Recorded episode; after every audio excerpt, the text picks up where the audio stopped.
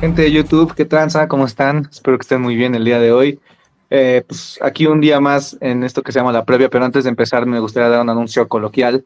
Eh, sí, venimos de echar un poco de desastre entre nosotros. Pablo por eso está riendo, pero eh, como ustedes han estado viendo, hemos estado metiéndole más producción, hemos intentado meter más temas de, de film, de tape, para que pues, ustedes también puedan darse cuenta de lo que nosotros nos damos cuenta. Pero pues hay un villano en esta película llamado The Sound, el cual eh, pues básicamente nos ha restringido o nos ha dificultado mucho sacar un poco este tape.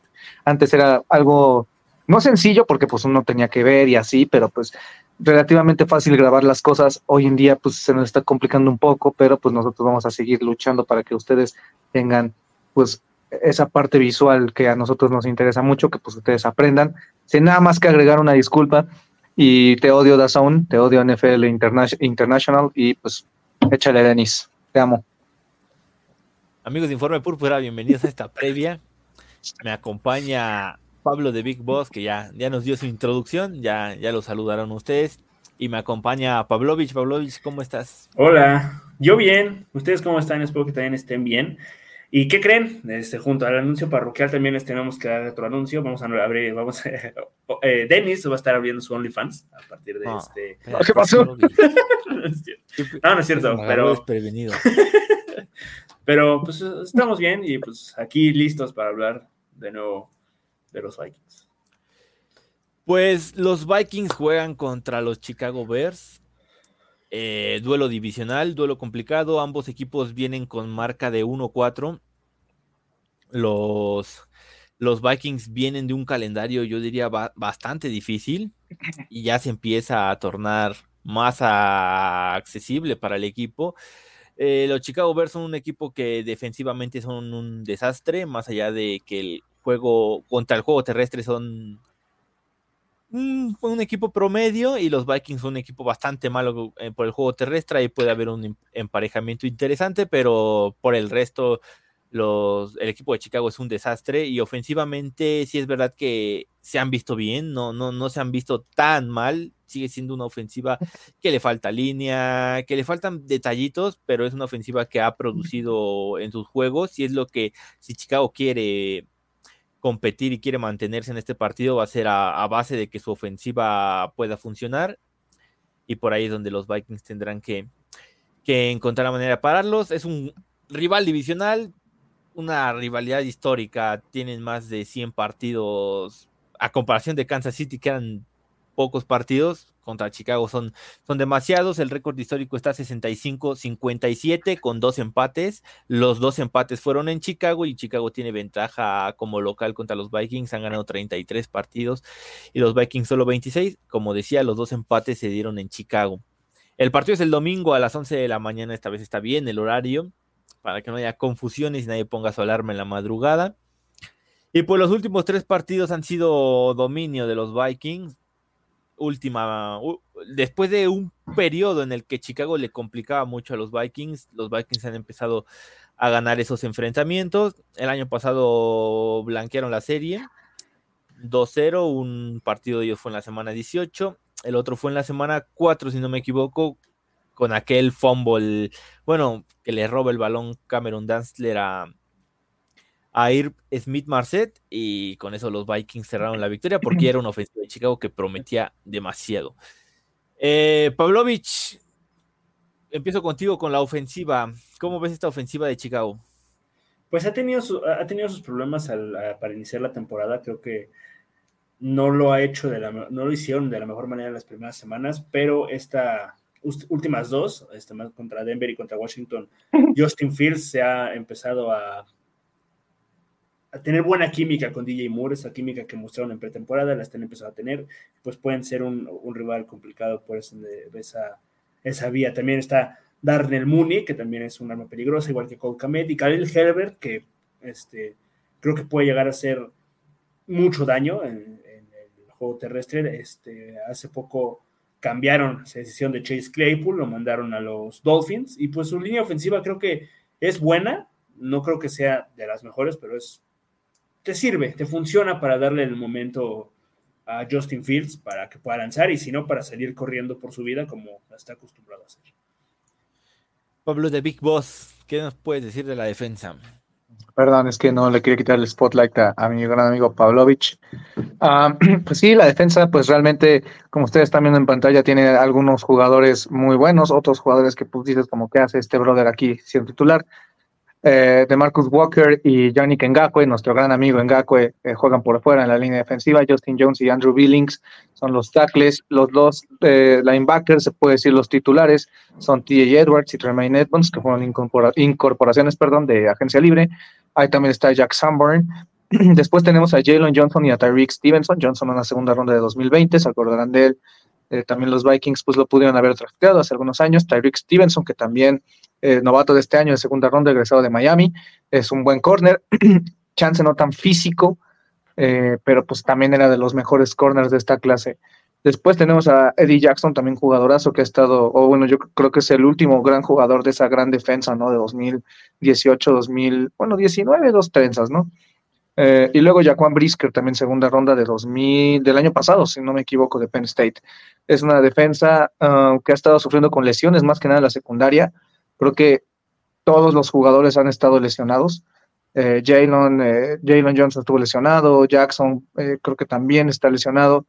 En pocas palabras, ha sido una defensa muy mermada que es, ha sido muy predecible, ¿no? O sea, he tenido la oportunidad de ver algunos de sus partidos y realmente es una defensa que no genera presión. O sea, realmente creo que el partido pasado fue el, único partido en el que empezaron a mandar mucha, mucha blitz. Por otro lado, pues es una defensa muy predecible que pues durante algunos lapsos por partidos en las segundas mitades pues no cambian mucho lo que juegan, o sea, realmente eh, están constantemente jugando en cover 2, están eh, constantemente también en cover 3, entonces pues, ha sido muy sencillo para las ofensas rivales descifrar esto. Pavlovich, los Vikings son los Vikings, perdón. Chicago es un equipo que está 1-4, que es uno de los peores equipos de la NFL y se perfila para tener dos selecciones top 5 el próximo draft. ¿Qué pensamientos tienes acerca de, este equipo? O sea, Chicago es un equipo en reconstrucción, eh, se habló mucho de eso el año pasado. O sea, este, este año se, pensó que Chicago podía ser un equipo eh, caballo negro, no voy a decir contendiendo, un caballo negro en la, en la conferencia nacional. Obviamente no lo iba a ser, jamás lo iba a ser. O sea, es un equipo, le falta, le faltaba el desarrollo de Austin Fields, que DJ Moore encontrara la química con Justin Fields y se adaptara a un nuevo sistema ofensivo que no es el de Carolina. Este todos los cambios defensivos que ha habido en los últimos eh, meses, eh, la salida de Rocker Smith, por decir, las llegadas de TJ Edwards, por, ejemplo, todo ese, todo ese, tipo de cosas creo que hacen que Chicago siga siendo un equipo de reconstrucción. ¿Va, va, por buen camino? Creo que sí, creo que sí va por buen camino y le va a ayudar muchísimo tener dos, las mismas dos picks de primera ronda que tú mencionas y que pueden llegar a ser top 5, inclusive si Chicago sigue jugando mal y perdiendo partidos, ser la 1 y la 2 porque tiene el pick de Carolina yo no sé qué vayan a hacer, yo, yo no sé si vayan a hacer otro trade eh, down, intentando cambiar ese pick 1, eh, no sé, puede que te caiga Kyle Williams, no sé, no sé ahí, o cambiar a Justin Fields, y pues de la, eh, pueden agarrar otro wide receiver, pero pues eso ya es cosa del futuro para Chicago, pero creo que es un equipo peligroso, peligroso, tal vez Fields no es el mejor lanzando, pero creo que este, por tierra es muy, es un jugador muy peligroso, muy, muy peligroso. Sabemos,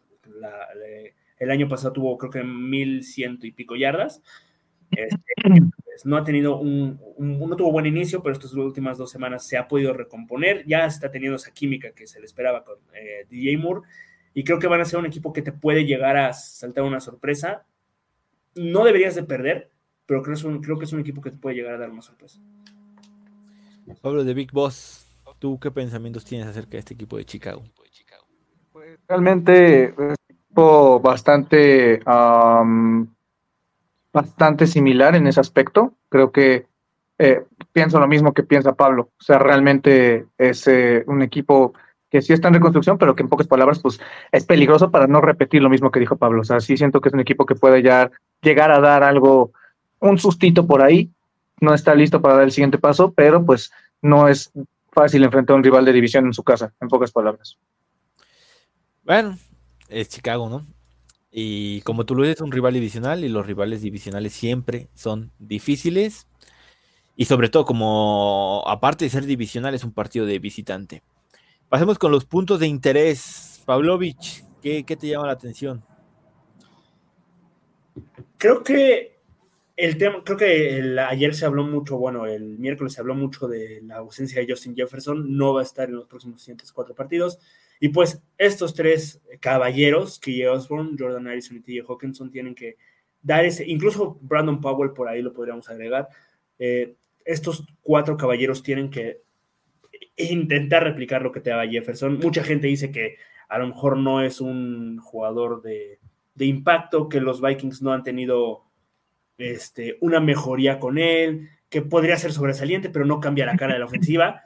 No saben de lo que están hablando esa, esa gente, la, verdad no sé qué partidos ven, pero este, Jefferson sabemos que es el mejor wide receiver de la liga, no va a ser fácil tener, eh, llenar su hueco, y más con, con Osborne, que creo que no ha cumplido las expectativas de mucha gente en esta temporada. Addison, que si bien sí tiene sus touchdowns, creo que es más, han sido más sus tres touchdowns y ya, porque realmente no ha tenido mucho target y Hawkinson creo que los drops que tuvo la semana pasada contra los Chips hablan un poco mal, pero pues aún así creo que sigue, estos tres tienen que dar ese paso para, en caso de que, eh, eh, y, más que nada para prepararse para un hipotético escenario que toquemos madera no suceda, de que Justin Jefferson no renueve con este equipo, que este, no sé si, bueno, Osborne, pero Addison y Hawkinson sean los siguientes en la fila para tomar el liderazgo de esta, de esta ofensiva por aire. Big Boss. Yo pues me voy a enfocar un poquito en el tema de los jugadores que van a tener un rol bastante aumentado. Powell es un jugador que pues realmente no ha tenido mucho, mucha participación en la ofensa. No lo ha necesitado el equipo, pero pues ahorita sí lo va a necesitar bastante. Creo que es un jugador que en Training Camp destacó, si no es que el, jugador que mejor Training Camp tuvo. Eh, además de que se gana el puesto en equipo, en el equipo por, eh, por equipos especiales, ¿no? Entonces creo yo que es un jugador bastante intrigante. de hecho, pues aquí teníamos preparado algo para ustedes, pero gracias Dazón por no permitirnos. Eh, pero sí, en pocas palabras, creo que Powell es un jugador muy, muy, muy interesante. Lo estuvieron ocupando en jet sweeps debido a cómo Kansas City responde a, a las motions. Eh, pero de ahí en fuera, pues ya al final del partido fue cuando su rol se incrementó, cuando Jefferson sale del partido y realmente me gustó. Tuvo ahí un pase que pues poquito alto que se le va de las manos, pero pues también eh, pues es algo que se puede corregir, ¿no? Entonces creo que es un, es un jugador muy, muy interesante que yo creo que va a tener un rol muy aumentado, que lo vamos a ver bastante eh, este partido.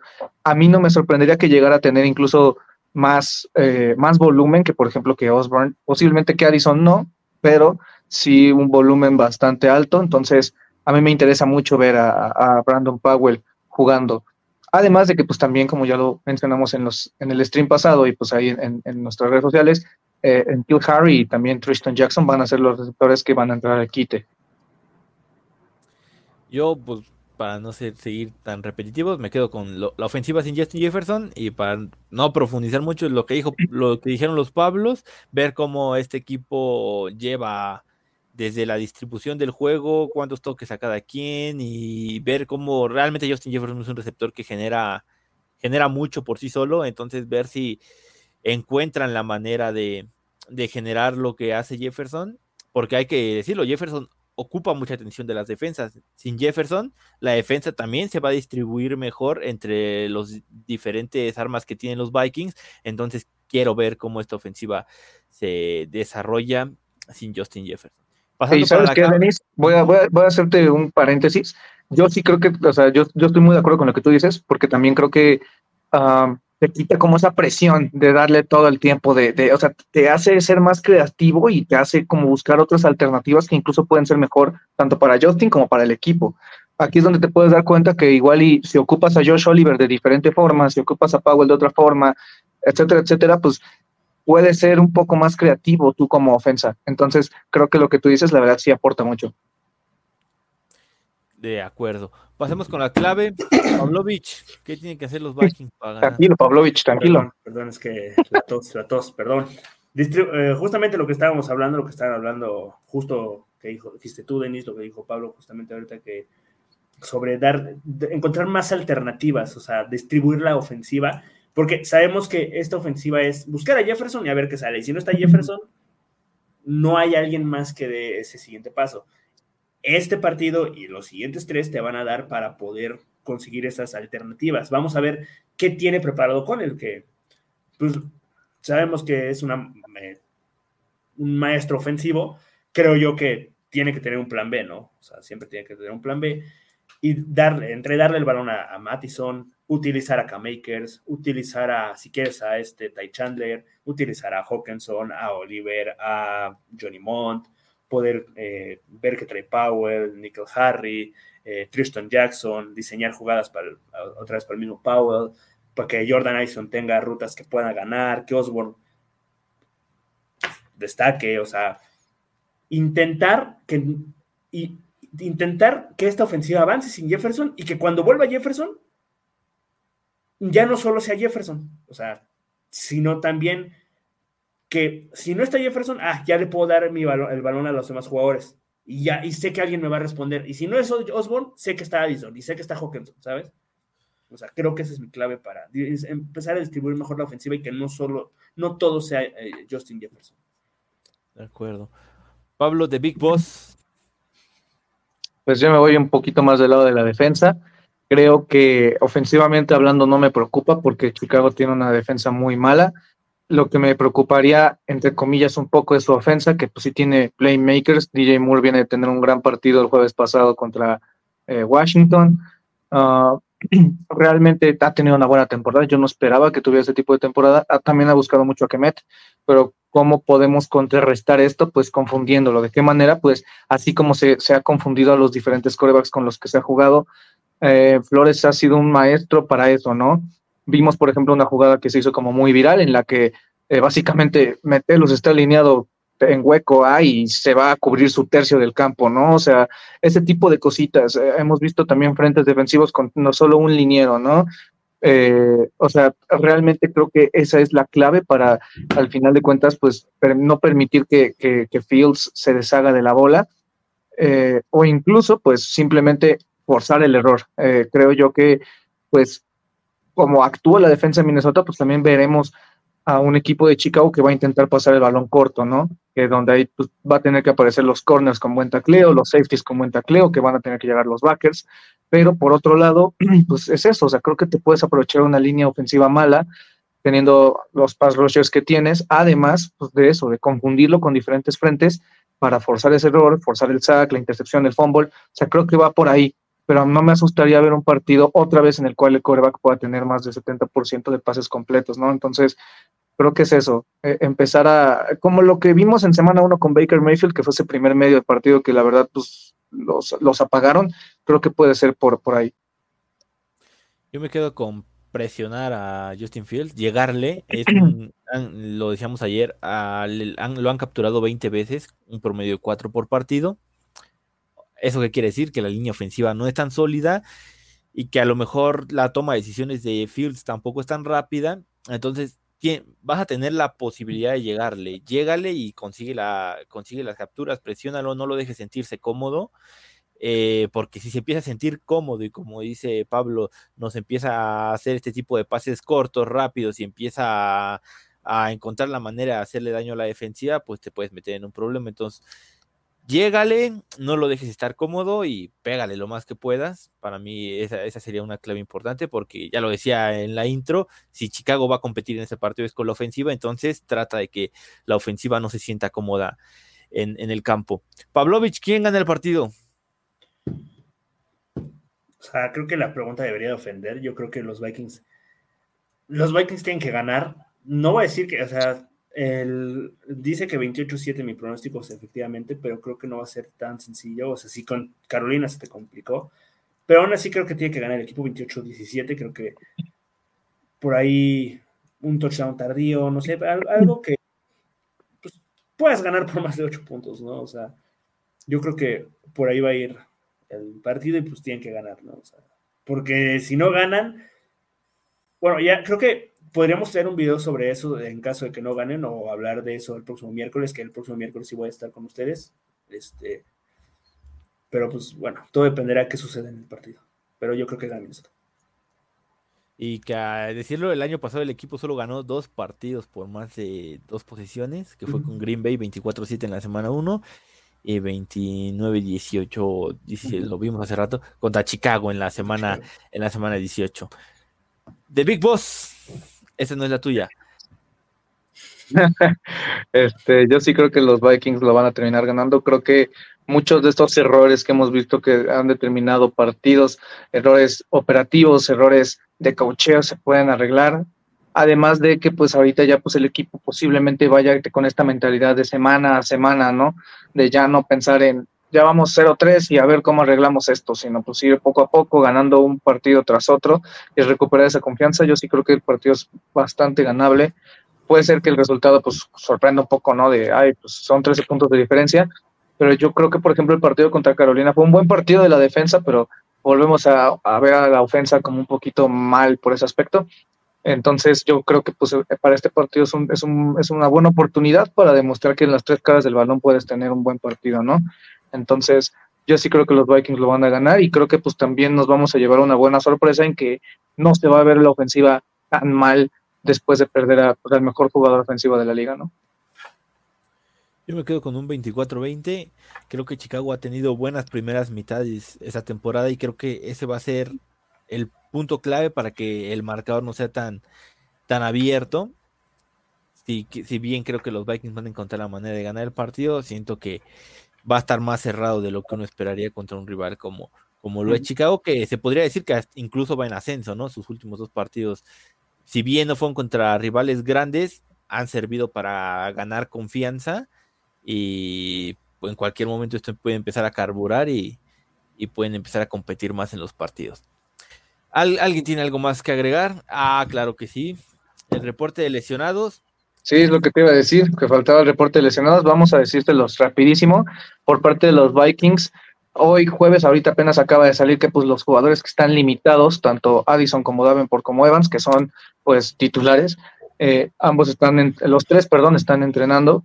Eh, por parte pues también de Luis y Nuwango, también entrenaron de Chicago. Actualmente no sabemos nada, pero voy a tocar un tema importantísimo. Eh, Chicago tiene un problema con su cuerpo de corredores. Khalil Herbert tiene un esguince de tobillo. Travis Homer también tiene un problema en el tendón de la corva. Y eh, no sabemos si Roshan Johnson, el novato, eh, pueda superar el protocolo de conmociones. Si ese es el caso, o sea, más bien, si, ese, si ellos tres están lesionados, pues tendría que jugar Deonta Foreman y Clary Game. Dato curioso, estuvo con los Vikings. Por otro lado, Chicago está volviéndose cada vez más sano. Parece que Jalen Johnson pues, está en camino para jugar. Eddie Jackson también se puede recuperar. Kyler Gordon, que está en reserva de lesionados, parece que también puede que lo activen, veremos. Entonces, eh, pues esa secundaria de Chicago, la cual yo mencioné que pues ha estado lidiando con lesiones, puede que de un partido a otro de la nada tenga cuatro titulares, lo cual va a ser también muy importante para esta defensa, ¿no? Pero pues eh, recuerden, si quieren ver todo el tema de, de reporte lesionados al minuto, pues lo pueden ver ahí en, en, nuestras páginas. Recuerden seguirnos, allá está abajito, ahí abajito, bueno, abajo de Pablo, este, nuestro Twitter, nuestro Instagram, nuestro Facebook.